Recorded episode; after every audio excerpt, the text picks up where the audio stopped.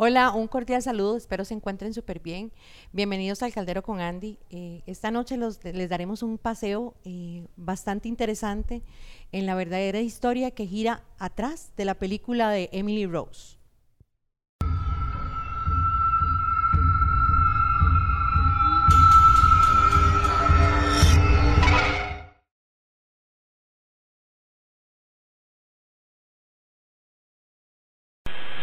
santi in atleti in suem constitutiosus, verati sui essentia, in de materium verati sui suem santorum apostolum, et vei et Paulus primus sacramentum Christum perat in de materie sanguis, acquia santorum sanctum omnis in corpore.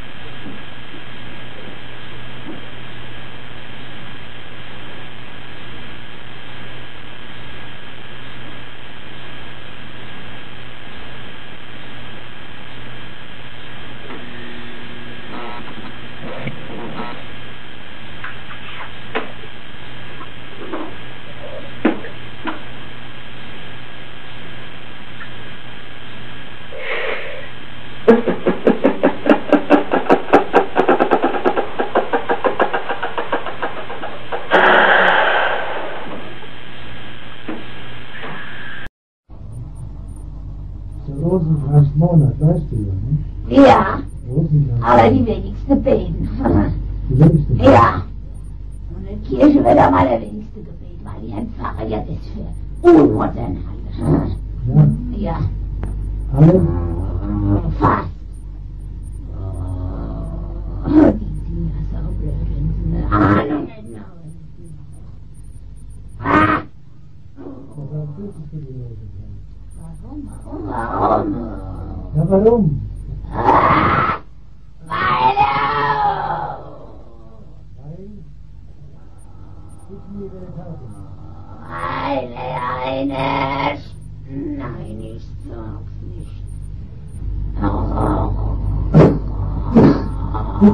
Ah. Weil er eine starke. Maul. Ja, Weil er eine starke Waffe ist. Gegen ja, Satan ja, und alle Dämonen. ja, gegen uns. Ich muss dir sagen.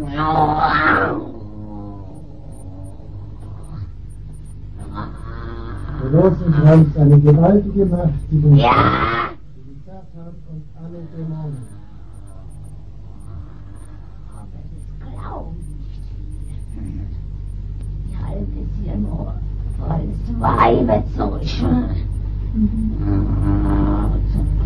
Wer ist der Schulverein?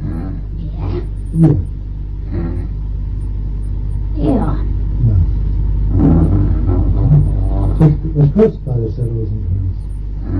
Kostbare. Rosenkranzmoment. Die bei Stellen nach nichts. Ihr müsst das Geld zu schade für. Dann kostet er was.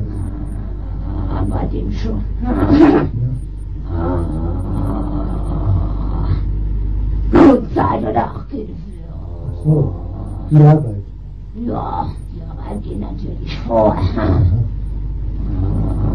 Aber die Drecksau, die Bäden. Ja, genau, das kann Ihnen noch euer Glück sein.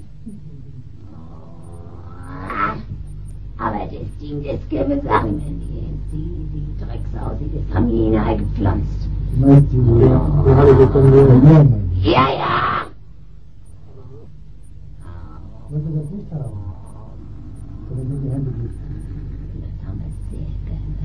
wir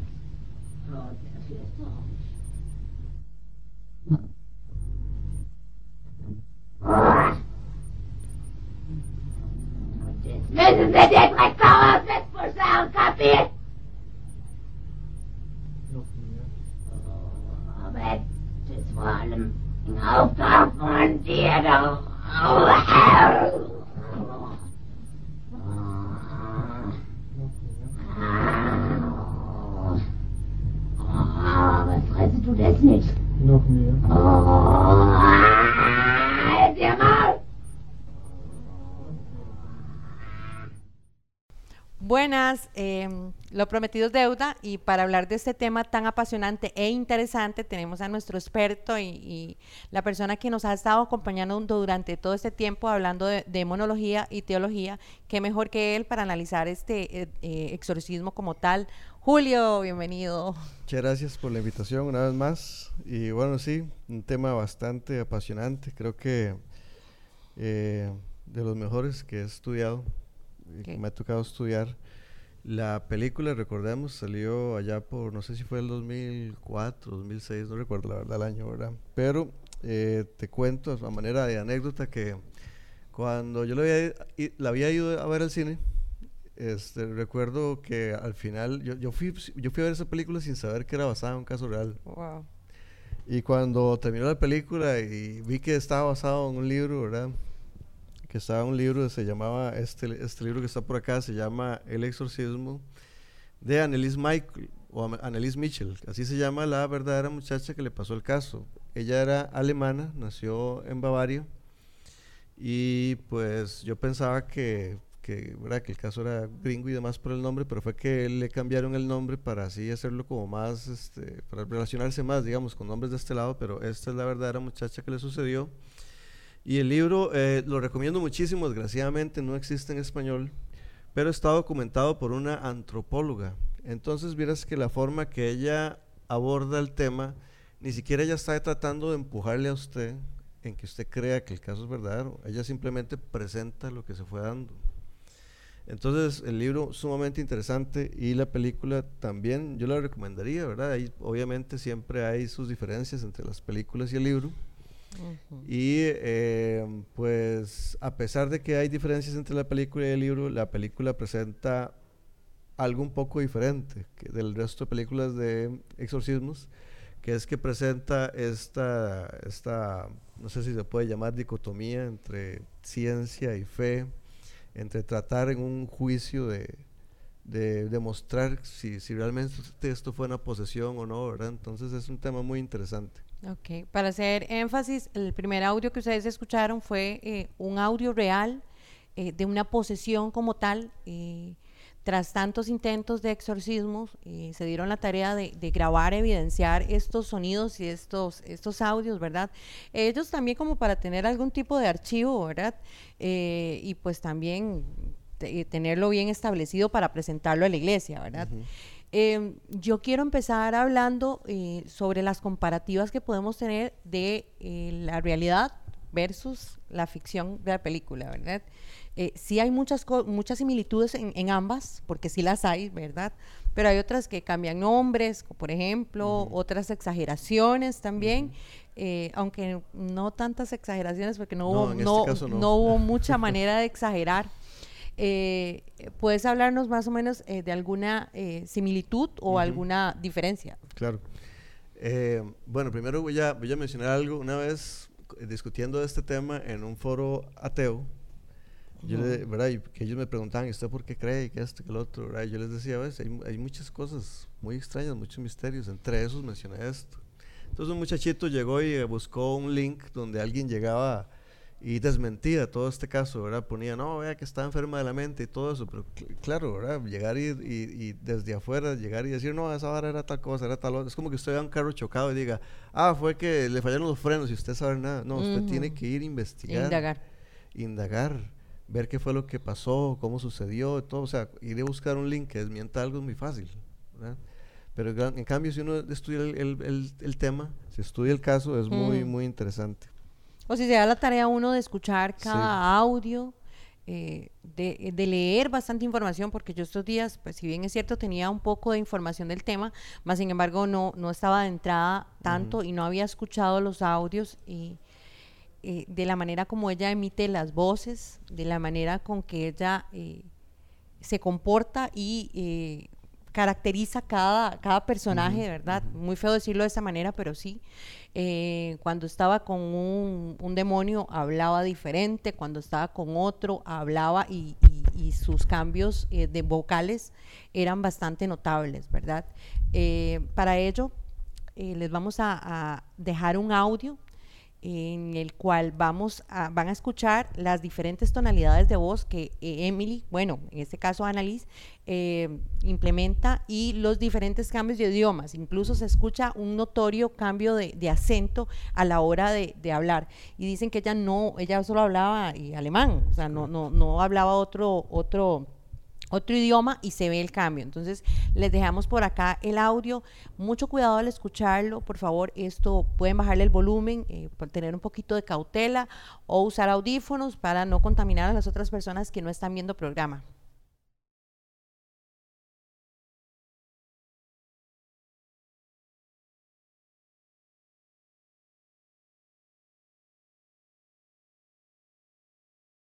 Ich, ich will auch für die anderen leiden, damit die nicht in die Hölle kommen und so. Aber dass das dann so schlimm ist und so grausam und so furchtbar, nee. Das, das denkt man leiden, das ist so, so leicht Sache, aber wenn es dann wirklich schlimm wird, da will man überhaupt nicht mehr, da will mein Kind schon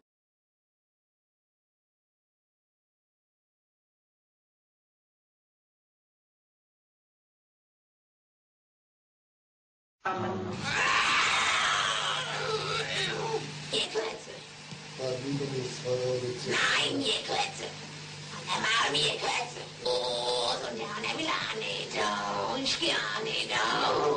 wir schon drei? Ah, wie, wie, wie, wie. Was ist so eine Scheiße?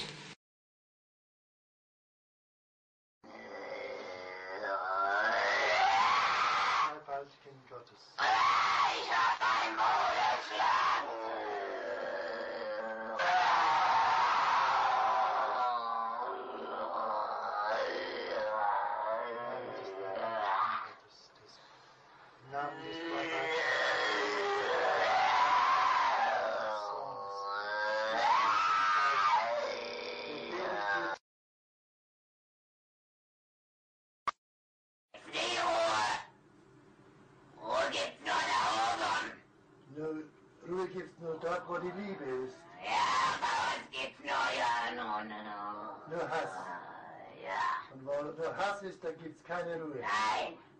Und für uns gibt's nie Ruhe. Nie. Weil, Eine Ewigkeit.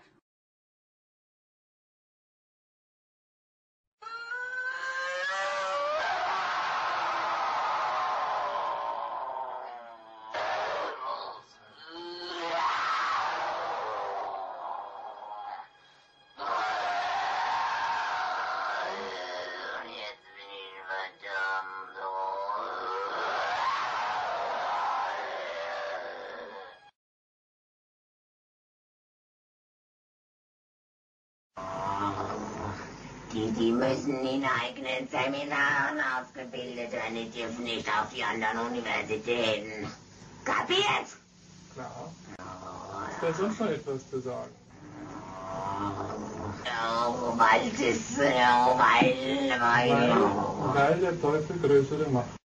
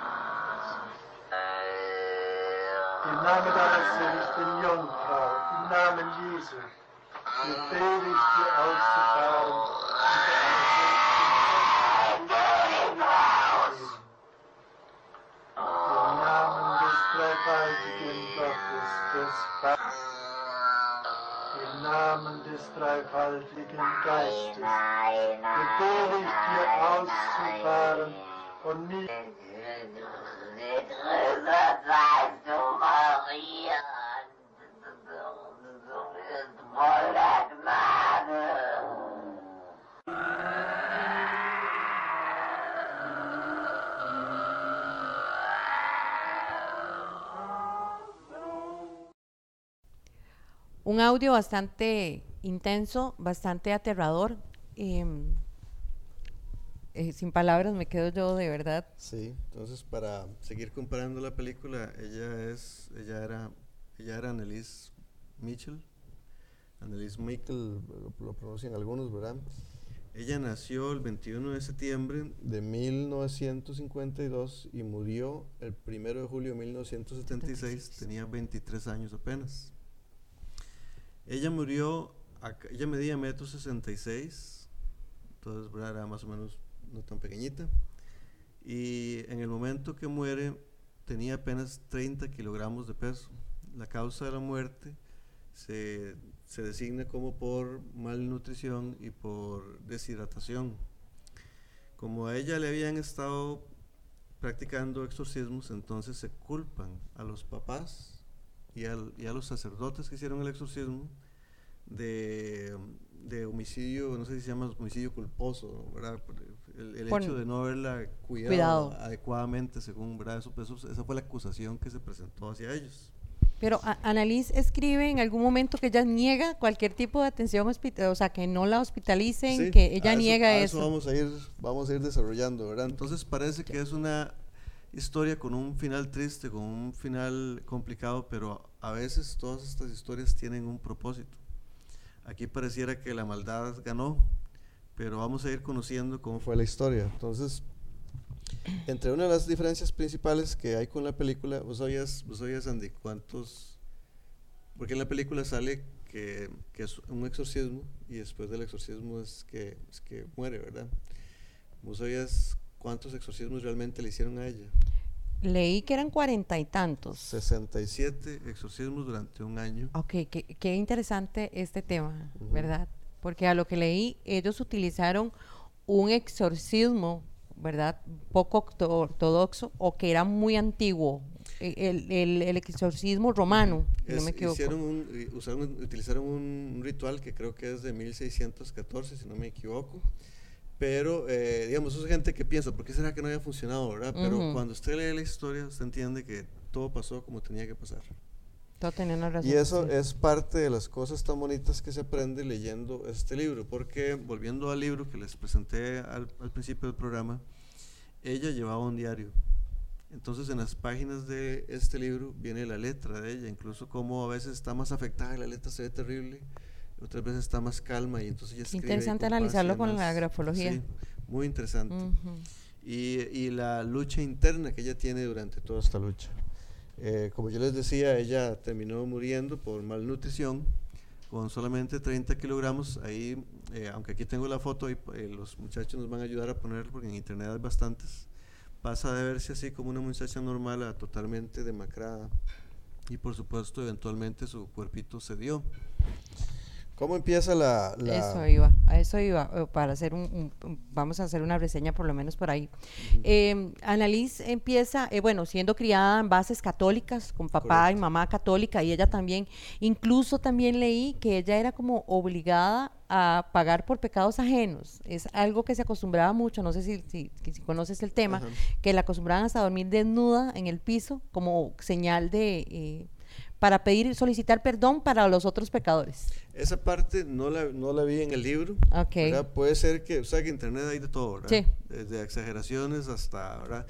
Eh, yo creo que esta señora hizo una muy, muy buena investigación. Ella tuvo acceso a las cosas. Sumisión es la palabra. Sí. Era sometida. Entonces, ella hizo una muy buena investigación para que tal vez, ¿verdad? La, usara- la usemos de referencia en caso que uno se encuentre por ahí cosas medias raras que tal vez a veces la gente exagera por, ¿verdad? Por, por hacer rating en sus programas o lo que sea, Ujú. ¿verdad? Entonces, muy recomendada el libro de Felicitas de Guzmán. Sí, lo, lo que le hicieron í- énfasis era que era de pa- padres católicos, ella criada mucho en el catolicismo, correcto, porque con hay- bases sólidas Porque y hay, todo. gente que, porque hay gente que trata de investigar por qué esta muchacha se jodió, ah, ¿Por qué se jodió? Ah, seguramente la, le hacían quién sabe qué, seguro le hacían esto, seguro le hacían Sí, pero, salen eh, conjeturas, ¿verdad? Ujú, ¿Qué Ok. dicen en realidad los sacerdotes y los, y los eh, psiquiatras? Dicen que era una niña normal. ujú. Hasta que como a los 16, 16. años ella tuvo como una neumonía, eh, la pasó muy mal, quedó muy débil y a partir de ahí empieza a tener problemas ella, a partir de ahí en adelante. Leí que había un diagnóstico epiléptico, de Correcto, epilepsia. Correcto, en algún momento pues ella tiene convulsiones y tiene, tiene ese diagnóstico de epilepsia, pero antes de eso la, la muchacha empezó primero a tener visiones, ella veía demonios en las paredes, veía cosas de este tipo y fue progresando poco a poco a algo más grave. Ujú. Cuando fue, pro- eh, este, eh, o- obviamente cuando usted es un funcionario de la, de la salud, usted intenta ver qué diagnostica. Este, a ella se Sí, le descartando todo. Sí, a ella lo que, lo que se dice es que tenía psicosis epiléptica. Eso fue lo que, lo que la gente, lo que la gente que no cree, la gente que no cree dice. Pero los psiquiatras que la vieron a, ello, a ella, a los papás le decían, no, esta muchacha no tiene algo psiquiátrico. Tiene una posesión y para posesiones no hay pastillas. Y aquí viene algo muy interesante también, algo que no viene en la película. Eh, otra, otra pequeña diferencia. En la película sale que es un sacerdote, pero en realidad fueron dos sacerdotes los que trabajaron en el caso de ella. Eh, uno se llamaba El- el padre Ernst Alt, que es el que vemos aquí como, como más vestido modernamente, él tiene un traje. Y aquí el, este, el, el padre Renz, Arnold Renz creo que se llama. Entonces, estos dos sacerdotes, esto también es interesantísimo de la historia del libro que no se ve en la película, porque este sacerdote era como muchos sacerdotes modernos que no creen en estas cosas. Porque, ¿verdad? Por las Mm, películas a veces creemos que todos los padres creen esto, no. Hay muchos padres que recibieron una teología modernizada. Algunos dicen que es que fue una, una- teología que toquetearon los masones y no sé qué, hay toda una historia con eso, ¿verdad? Pero es una, una, una teología modernizada que incluso se avergüenza, ven medieval el tema de los, de los exorcismos. Y este en cambio era un padre tradicional, muy bueno, con una vida muy buena. Este padre a raíz, a raíz de la experiencia cambia de vida y se convierte en entonces en un padre espiritual creyente. Pero a este padre Menos científico.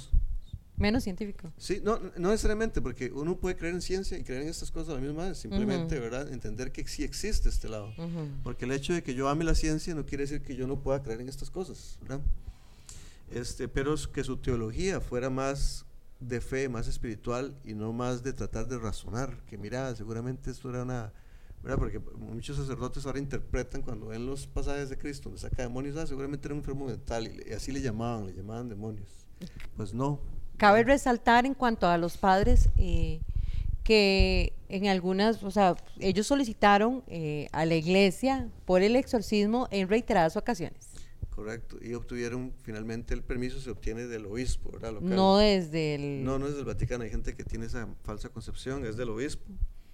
El obispo local es el que da el permiso. El obispo local también es el que nombra exorcistas. En este momento que sucede esto y que la niña muere, incluso a ellos, los sacerdotes, el- muchos del clero, les dan la espalda. Ujú. Porque dicen, ve, por andar metidos en esas cosas y eso no existe, y esto y lo otro, debieron darle cuidado a esto, ¿verdad? Pero ellos saben bien lo que estaban trabajando, ellos saben bien lo que estaba sucediendo y saben bien lo que estaba pasando los papás también. ¿Por qué? Porque cuando usted está en una mesa comiendo con su familia y de repente a ella la, la silla se le alza y vuelve a bajar con todo y ella, ya usted dice, bueno, no, ya eso se salió del ámbito de Sí, estoy viendo. psicológico psiquiátrico, ¿verdad? A ella se la encontraron en una, en una pared así pegada, ¿verdad? Poseído, pegada en una pared de arriba. ¿Cómo explica usted eso con psiquiatría? verdad? Entonces ellos los tenían bien claro, pero ¿cómo lleva usted una cosa desde la corte? Eh, otra cosa que sale Sí. en la película, ¿había un doctor participando o eso fue varios, fake? Varios lo vieron no, no, y no les permitieron, no les permitieron ir a, a- a testificar. Ni, ah, ok, porque el en el juicio El juicio De la a película. uno, en la película iban a no, llevar uno y, y lo atacaron, ¿verdad? supuestamente. Ajá, cierto. Y eh, este, el, el- la forma que a veces el maligno ataca, a veces es más intelectual, arma enredos, arma Ujú. divisiones. sí, porque arma- si eh, hubiera si sido a bastante pensar, bueno. Muchas veces que hemos ido a un caso que involucra a estos bichos, siempre se arman enredos, pues. Hay problemas entre el equipo, algo pasa, se arma un pleito, porque así es como ellos causan la división, va dividiendo ya debilitan los equipos y lo demás. Entonces, poniendo este, bastante aquí, en este- obstáculos. En este, caso lo que sucedió fue que no se le permitió a ellos, a los eh, eh, psiquiatras, poder testificar. Porque un psiquiatra simplemente hubiera dicho, "Ey, no, lo que esta muchacha no tenía no, no se clasifica dentro de la ciencia. Ok, ahora otra cosa que quería preguntarte, a ver si conoces este punto. Leí que le suministraban un medicamento en el cual aislaba la mente de su ser. eh, en, el ámbito, en el ámbito eh, psiquiátrico, ¿verdad? Un, médico, un psicotrópico, una me- medicina para, para, para tratar de inhibir eh, las, las patologías psicológicas que aparentemente tenía. ¿Esto podría haber incrementado la revelación demoníaca que había en, en Annalise? Según entiendo, a ella intentaron medicarla varias veces, no servían, y entonces dejaban de tomarla porque simplemente nunca le ayudaron. Nunca hicieron nada. Ujú. ¿verdad? Entonces tal vez no haya incrementado la patología, simplemente ellos vieron que no hacían nada. Y este, tras de eso, ¿verdad? Todas estas, para quien ha tenido que pasar por estas, por este tipo de medicamentos, son medicamentos que de- más bien a veces ponen a la persona peor, ¿verdad? Ujú. Entonces, pues, ¿para qué darle un medicamento a ella que no le estaba haciendo absolutamente nada? Entonces, pues ahí puede haber todo un debate con eso y, y demás, ¿verdad? Pero tal vez vamos a ir entrando. Un poquito Eh, más. Bueno, ¿cuál es el propósito de eso? ¿Por qué? ¿Por qué sucedió? Ajá, eso sería bastante interesante. Ajá. ¿Por qué le sucede eh, una posesión a una persona que era eh, tan cercana a Dios o, o en buenos caminos o en buenos pasos? Y en este, te- en este caso, hasta este punto, descartamos brujería, eh, que hubiera abierto un portal, jugado la Ouija, eh, nada de este tipo de cosas que a lo largo de los programas hemos eh, tratado de, de- de externar del cuáles son los canales in- de invasión para un demonio a una persona. En este caso lo descartamos totalmente porque era una persona muy devota, muy religiosa, eh, mientras los demás chicos andaban de fiesta y demás, ella hacía su rosario, hacía sus oraciones, entonces el por qué le pasa esto a Annalise, Ujú. Julio. Muy bien, este, pues son, ta- son tantos detallitos, Sí. ¿verdad? Es, muy- es un tema muy bonito. Pero ahí vamos recapitulando un poquito. Vamos eh, tratando de, de comprimir un poco la historia. Efectivamente, ella empezó a sentirse también, este, siendo ella muy católica y, y ella amando las cosas de Dios, estos espíritus la atormentaban, no le permitían eh, acercarse a objetos religiosos, no le permitían ir a comulgar. Eh, creo que en el diario, en el, en el libro eh, cuenta cómo ella iba una vez a hacer fila y no podía moverse, ¿verdad? Para comulgar, no podía moverse, no la dejaban, o sea, imagínense. Ella empezó a recibir tormentos muy duros. Eh, entre, Sí. perdón, entre tormentos muy duros está la genuflexión, También. eh, muy, muy impulsiva, muy, muy, que supuestamente ella la hacía más de 600 veces al día. Sí. Ese es el acto que se hace frente a la iglesia, cuando llegas a la iglesia que dobla solo una rodilla, pero ella la hacía muchas veces. ¿Será que Luego- estaba siendo sometida ella por el demonio para que Sí, ella se le doblegara ante el Ellos- demonio? Cuando existe la posesión, posesión, ¿verdad? habíamos hablado en el tema anterior que son las más raras, pues ellos hacen lo posible por degradar su cuerpo. Ellos nos odian, ¿verdad? Nos tratan como, usan mucho la palabra cerdos, ¿verdad? cerdos y todo tipo de ofensas. Y este, le- nos odian porque le recordamos a Dios. Entonces a ella le hacían hacer todo tipo de cosas eh, degradantes, ¿verdad? Ella comía cucarachas, ella mordía las paredes, se quebró un, un dientito, ¿verdad? mordiendo paredes, este, se golpeaba. La doctora la, la veían toda golpeada, ¿verdad? Por Comía arañas, llena de- moscas, carbón. Sí, todo tipo de, de cosas así, ¿verdad? Entonces, este, este, muy duro para la familia, imagínense. ¿verdad? Imagínense, si ya uno se preocupa por los hijos, eh, por cualquier tontera que les pasa, ahora imagínense una cosa de este tipo.